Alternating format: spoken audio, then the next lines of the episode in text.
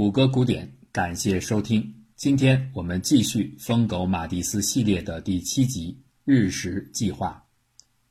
马蒂斯刚刚离开小院，在河流的另一侧，一双双看不见的眼睛正密切地关注着这里。小房子内外，美军人员的进进出出都被一览无余。正当巴格达防线一侧的枣叶树林被美军震耳欲聋的轰炸不断扯碎时，一件硕大的物体突然从城市中心飞出，直落在小屋旁边的河流当中。战地广播立即传来急促的警报：萨达姆小城最后的防御反击看来就要开始了。尽管陆战队的空中分翼此前一直在努力搜索着敌人隐藏的火炮。但伊军的炮弹仍然不期而至，在他们被强大的对手找到和剪除之前，小房子中的士兵们乱作一团，他们纷纷大喊着“来了，来了”，就地卧倒，并寻找着遮蔽掩护。接踵而至的第二发炮弹的弹着点距离房屋是如此之近，以至于人们能强烈的感受到脚下地面的震动以及惊心动魄的爆鸣。就在这一刹那。空气反而似乎是安静的，所有的人都在等待着这可怕的瞬间之后，那必然会传出的痛苦呻吟或伤者的呐喊。士兵们已经搞不清楚，这种情况下到底是该躲在房中，还是该躲在房外才会更加安全。他们甚至不清楚这炮火来自于友军还是敌军。有些人想待在原处。另一些人则漫无目的地匆忙更换着隐蔽地点，陆战队员们此起彼伏的喊叫，把气氛弄得一团混乱。直到豪威尔准尉冲了进来，并且大声喝道：“只许指挥链发出声音，其他的人全都沿墙坐下，不许站起来。”混乱终于慢慢平复。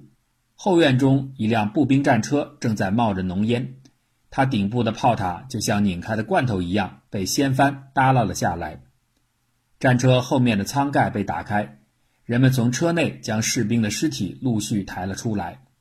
车厢中的通信设备仍在传出不稳定的却声量极大的战网的呼叫。这种情境下，这样的声音显得多么的恼人。K 连的士兵冲着话机里的人大喊道：“关掉，关掉！敌人来了，敌人来了！保持开火！”话机的那头还在传出命令：“你自己开火吧，我他妈想用这话机砸死你！这个点儿已经熄火了，听懂了吗？”陆战队炮兵指挥确认炮击来自于敌方，K 连正在遭受伊拉克军队的攻击。与此同时，在对岸指挥一切的伊军将领也发现他可能已经被反击部队盯上，他像疯了一样窜上汽车。命令司机一刻不停地向前疾驰，否则他立刻就会成为美国人的目标。通过手机，这位将军不断呼叫刚才的开火部队继续向对岸保持火力施压，结果却没有人要理睬他。如果这个家伙再早那么一点点发起偷袭，或者他的炮火打得再向北偏出一点点，包括马蒂斯在内的数名陆战队高级指挥官，还有整个 K 连。可能已经被全部消灭，而这样一个对马蒂斯来说算是幸运的偏差，最终让两名年轻的士兵变成了两具烧焦的尸体。他们分别是马丁·麦德林下士和安德鲁·埃维尔准下士。埃维尔也成为整个伊拉克战争当中阵亡的最年轻的美军士兵，此时年仅十八岁。现在屋子里的 K 连队员们已经站了起来。认真收听着最新的轰炸情报，从电台里能够清晰地听到第十一炮兵团和空中三分翼的飞行员呼喊着城中目标的坐标值。豪威尔准尉把 K 连士兵分成两个攻击小队，每个人都打起精神，收拾好全部装备，向着萨达姆城最后防线前的大桥前进。在桥头位置，两个小队看到了一名伊拉克士兵的尸体，他赤裸着肚皮。仰面躺在入口处，人们从两侧绕过死尸，踏上大桥。陆战队员的身后跟随着的还有一小队记者、摄影师和摄像师，他们紧随 K 连，要见证和向全世界传播萨达姆政权最后崩溃的画面。进入并夺取已被突破最后防线的伊拉克首都显得毫无障碍。这里的防御体系似乎业已解体。美军即将展开的是伊拉克战争的第四阶段——占领巴格达，而这恐怕是更加困难的任务。战争行动永远有两个维度：军事维度和民事维度。民事听起来不过是些家长里短、吃喝拉撒的简单俗物。远没有军事行动所需要的缜密与细致，其实它却是反直觉的复杂，因为它更加难于打理和控制，甚至可以这样来说：相较于军事动作，民事处在更高的任务维度。早在2001年秋天，当时的美军尚未开始制定占领巴格达的全面计划，一份名为《伊拉克望向萨达姆身后的综合报告》。已经呈递给美国五角大楼负责政策制定的国防部次卿道格拉斯·菲斯面前。这份报告由七十位资深的国家安全专家、中东学者共同拟定。其分析结果认为，美军占领巴格达的行动将是整个国际社会自第二次世界大战之后最复杂、最困难的任务。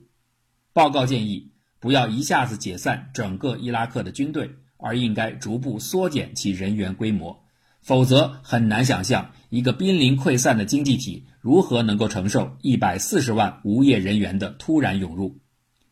几个月之后，二零零一年的年底，另外一个研究团队相聚在美国陆军战争学院，包括外交官、国务院官员、美军情报人员、中东问题专家在内的几十个人，经过数天密集讨论，向即将在未来的伊拉克战争中负责作战和民生管理任务的最后计划制定者。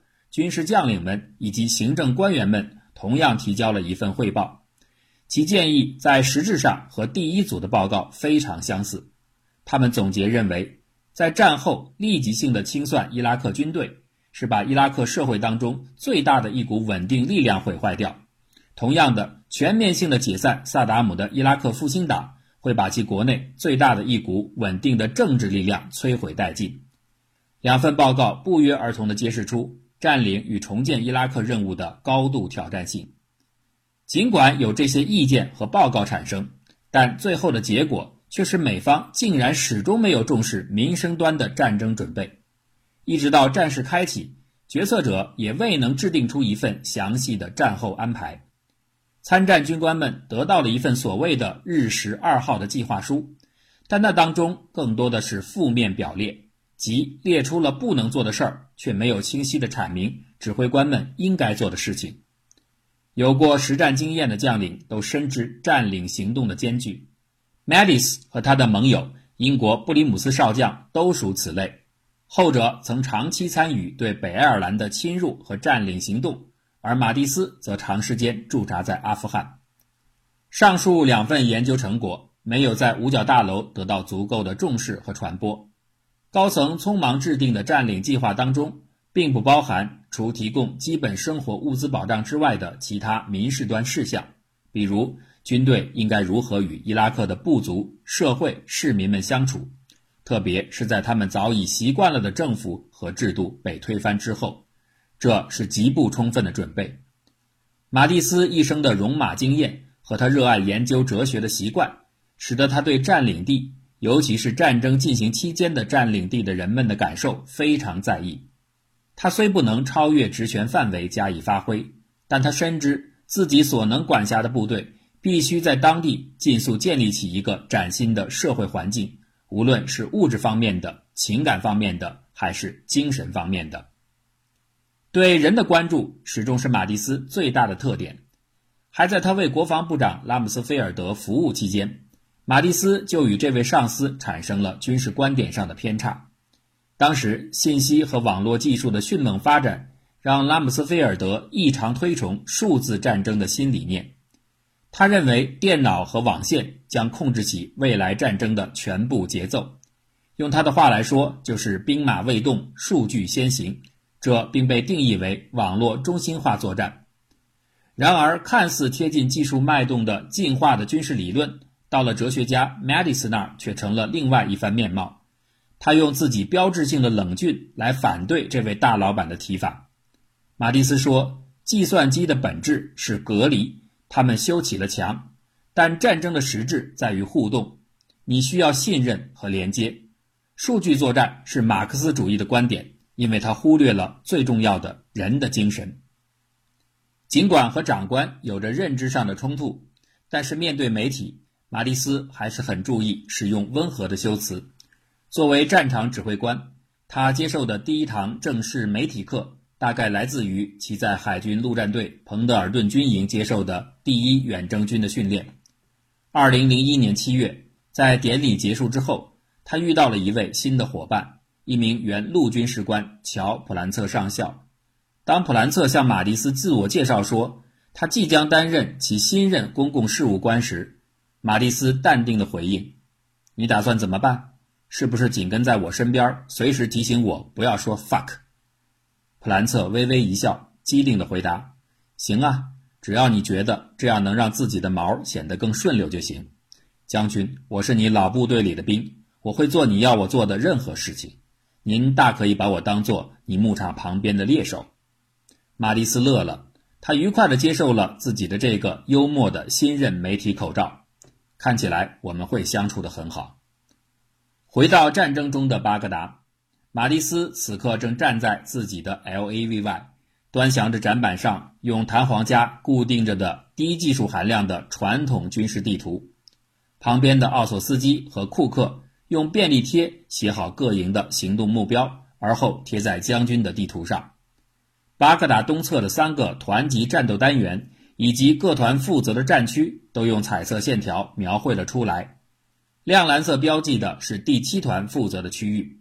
它从城东南一直延伸到城的西北，在这一区域中共标记着十八个广场。作为控制目标，他们每六个一组被分配给第七团下辖的三个营，分别是七团一营、七团三营和编组于其下的四团三营。占领行动非常顺利，科林上校的七团一营业已控制了半英里之外的原子能委员会，另外两个营也没有遭遇任何的共和国卫队。或是最可怕的萨达姆敢死队，相反，他们倒是被周围七八层的伊拉克的普通民众簇拥了起来。经历了长久的压迫统治，这些终获自由的人民发出了源自内心的欢呼和掌声。陆战队员也被这氛围所感染。布莱恩上校后来回忆说，他当时激动地向人群不停地呐喊：“好啊，好啊，先生们！”那感觉就像是一九四四年从巴黎城中穿过的美军，在前移到努马尼耶的总部指挥站，第一远征军总指挥康威上将正在收看 CNN 对美军欢乐进驻萨达姆城的报道。美军原先的占领计划是夺取各关键性城市机构，同步的削弱萨达姆对巴格达的控制力。看起来这个计划实施的顺利程度远超预期。麦丽斯和康威上将通话，积极向上司要求准许他的部队抛开所谓的占领计划，一直向前突进，直到碰上愿意一战的敌人为止。康威上将要小心得多，他并不敢乐观地预测，在全城其他的各个地方都能出现如此的欢乐接收。上将仍然打算等待与陆军协调行动。麦丽斯没有那么多顾忌。挂断了电话后的他毫不犹豫地把上峰过度小心的感受通告了下属，并且命令他们按照自己的一贯的偏好风格继续行动，那就是前进、进攻、再前进。底座麦奎带领三华四营冲入了巴格达市中心的菲奥多斯广场。这个广场最出名的就是那座六米高的萨达姆侯赛因挥手致意的雕像。讽刺的是，现在看起来。他好像正在欢迎摧毁其统治的美军的到来。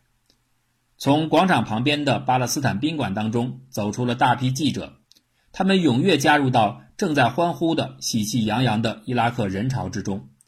迎来自由的伊拉克人民自发聚集在城市中心。此时，跟随底座麦奎的心理行动小组通过大喇叭用阿拉伯语向人们宣布：陆战队决定拆除这座雕像。话音刚落。人群中立即爆发出山呼海啸的呼喊，整齐的掌声响彻四周。正当马蒂斯一边在烈日下摆弄着地图上的标记，一边用手忙不迭地驱赶来自巴格达贫民区的苍蝇时，他所有的老板们，上将詹姆斯·康威、大卫·麦吉尔南、汤米·弗兰克斯，还有在白宫椭圆形办公室的乔治·布什总统、科林·鲍威尔上将，以及整个的美国国会，都在通过 CNN 观察二十岁的埃德沃德亲下士爬上一辆 M88 坦克吊臂，用一面美国国旗覆盖萨达姆塑像的头颅。下面围观的伊拉克人大喊道。不，我们想要伊拉克国旗。亲听见了喊声，他微笑着向人群招了招手，然后爬了下来。之后，他携带着一面崭新的伊拉克国旗和一段准备好的长长的绞刑套索，重新沿着吊臂攀到雕像的头部。亲用伊拉克国旗换下了美国国旗，再把套索绕在了萨达姆雕像的脖子上。吊臂坦克发动引擎，独裁者的塑像。缓慢的倾斜，并突然折断在脚跟处，最终完全躺倒在底座旁边。人群欢呼着，蜂拥地冲向前方，大伙开始砍砸萨达姆的脑袋。马蒂斯听到了最新的广播消息：萨达姆最豪华、最奢侈的阿哈米耶宫已被占领。传说当中，那个宫殿里有超大的帝王水床，还有数不尽的美酒珍藏。CNN 的一位记者询问马蒂斯，他是否认为萨达姆此时仍然在对伊拉克发号施令。马蒂斯轻轻一笑地说：“当我们接管了他的国家，并且随意喝他的藏酒，剩下的就无关紧要了。真的无关紧要吗？当然不是。第四阶段的战役行动占领巴格达，几乎在毫无预告的情况下，自然而然的无缝开启。”当人们还在菲奥多斯广场庆祝萨达姆的塑像落地时，正在附近巡逻的科林中校便突然遇到了一伙找上门来的伊拉克人。他们送来了一位刚刚在车祸意外当中严重受伤的危重病人。这是一个典型的象征。大量的民生议题几乎在这一瞬间就扑向了美军，令人猝不及防。伊拉克日常的生活秩序已被完全打乱，警察或市政官员们全部失去了职能。所有的事情现在都得是美国人的事儿了。抓狂的巴格达居民找到每一个他们能遇到的美军官兵上访，投诉他们的电话网无法工作，他们的医院被打劫，他们的饮用水长时间中断，以及他们的垃圾没有人收拾。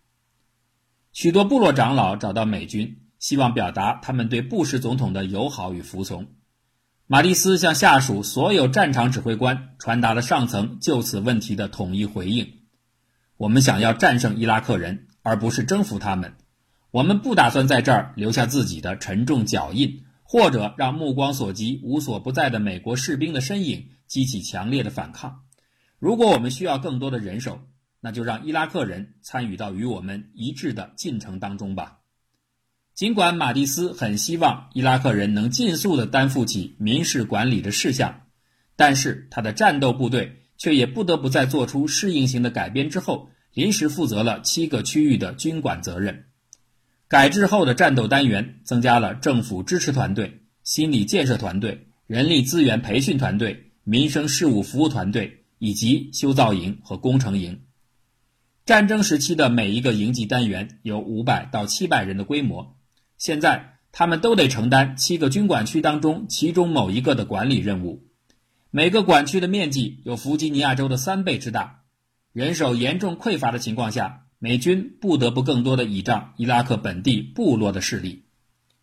混乱之下，没有经验的部队会惹出很多无谓的争端，比如在南部巴士拉一带，荷枪实弹的英军士兵在城市当中穿行执勤，当他们看到了一群原本打算欢迎其到来的什叶派民众围拢上来时，这些士兵竟然开始后撤，并登上了自己的战车。迎接的老百姓顿时翻了脸，嘴里发出诅咒的骂声，手里也开始向车辆投掷石块。一位曾参加过北爱尔兰军事行动的老兵看出了端倪，他立刻下令要手下的士兵们离开车辆，收起武器，摘掉钢盔，换上贝雷帽，并且和这些老百姓打招呼。结果转变奇迹般的出现。刚才还怒目相向的民众们纷纷放下石块，又变得热情起来，簇拥着这些英军士兵不断的拍手。他们愿意欢迎这些新来的统治者，但绝不喜欢那些嫌弃自己的人。这个策略像极了马蒂斯的模式。曾经有士兵询问他该如何与一名不信任美军的普通伊拉克人互动，马蒂斯说：“准备一瓶冰镇纯净水。”在炎热的沙漠天气中，再没有比这更能打动人心的见面礼了。巴格达城中，第一波的夺宝大战开始了，数以百计的男女老少纷纷冲向无人看管的政府部门，把里面所能搬走的一切全部抢光：金属桌子、塑料椅子、电脑键盘、相片框、灯架子，甚至垃圾篓。搞笑的是，当他们把东西带到街道旁后，却立刻办起了跳蚤市场，竞相的向美国大兵们兜售物品，有很多其实就是刚才才抢到手的战利品。人们说笑着嬉戏着，看得出来，这其实是一场盛大的集市和派对，它是人民对独裁者漫长折磨时代结束的庆祝。巴格达第一晚的胜利之夜，马蒂斯的指挥站设在城中一家废弃的诊所里。这儿有一间办公室和几张废旧的病床，第一班岗已经安排好，队员们终于可以脱下沉重的 MRE 防护服。战网的通信声甚至都渐渐平静了，除了偶尔传来的在城市某些角落的零星战斗中仍有人受伤的消息。马蒂斯和他的战斗家庭成员奥索斯基、库克、达夫此刻轻松了下来。他们互相交换着在各个地方看到或者听到的关于伊拉克人那些好玩的事。这些家伙争抢东西的紧张和在街边跳舞的狂欢，都成了被调侃的笑料。当然，说笑的重点绝对少不了不知所踪的萨达姆和他那传说当中的神秘宫殿。将军的这些临时家属们搞笑地向马蒂斯抱怨说：“为什么我们得在这个破诊所里过夜？”而其他的战斗单位却可以进驻老萨的王宫。哎，听说了吗？有个家伙甚至还爬上了萨达姆的龙床。马蒂斯开心地笑了。